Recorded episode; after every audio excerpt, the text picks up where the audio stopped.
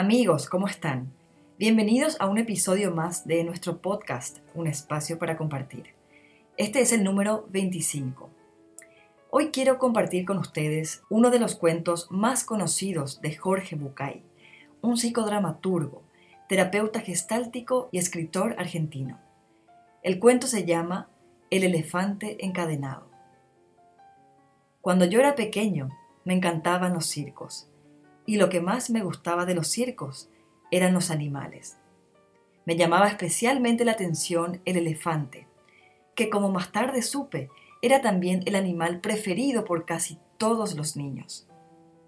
Durante la función, la enorme bestia hacía gala de un peso, un tamaño y una fuerza descomunales.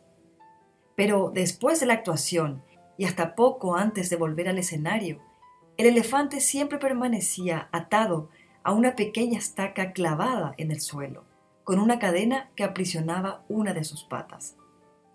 Sin embargo, la estaca era solo un minúsculo pedazo de madera apenas enterrado unos centímetros en el suelo.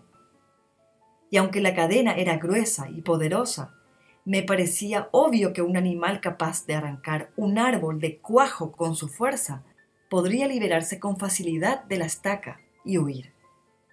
El misterio sigue pareciéndome evidente. ¿Qué lo sujeta entonces? ¿Por qué no huye? Cuando yo tenía cinco o seis años, todavía confiaba en la sabiduría de los mayores. Pregunté entonces a un maestro, un padre o un tío por el misterio del elefante. Alguno de ellos me explicó que el elefante no se escapaba porque estaba amaestrado. Hice entonces la pregunta obvia, si está amaestrado, ¿Por qué lo encadenan? No recuerdo haber recibido ninguna respuesta coherente. Con el tiempo, olvidé el misterio del elefante y de la estaca y solo lo recordaba cuando me encontraba con otros que también se habían hecho esa pregunta alguna vez. Hace algunos años descubrí, por suerte para mí, que alguien había sido lo suficientemente sabio como para encontrar la respuesta.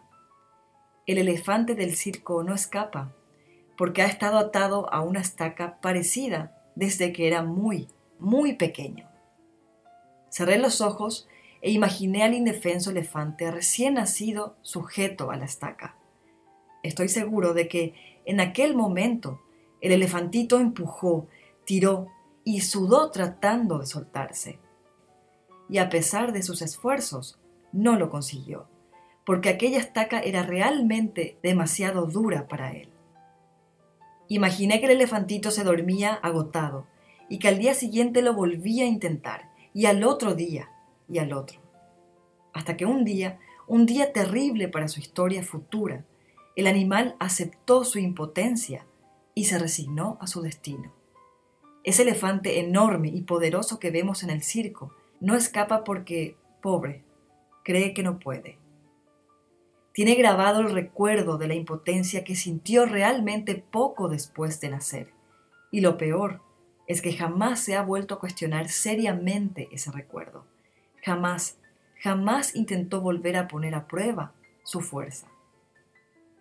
Es impresionante cómo nuestros recuerdos, nuestras vivencias o experiencias pasadas pueden ayudarnos a crecer, a madurar, pero también pueden convertirse en ataduras y pueden hacer que nos estanquemos y que nos bloqueemos. Por más que ese evento que originó el malestar o el mal sabor de boca hoy ya no esté presente. Y así no nos será posible avanzar ni estar en paz y en libertad. Sigamos intentando, sigamos poniendo todo de nuestra parte. Cuestionémonos, revisemos lo que estamos haciendo y cómo lo estamos haciendo y si eso nos ayuda o nos limita. Y cuando nos miremos al espejo, digámonos cosas lindas y desechemos esa mala costumbre que tenemos de ver solo lo negativo de nosotros mismos y de decirnos, no puedo y jamás podré. Mi página web es natalidemestral.com. Quiero agradecerles por sus mensajes, por sus mails, por suscribirse a mi canal y por darle me gusta al podcast.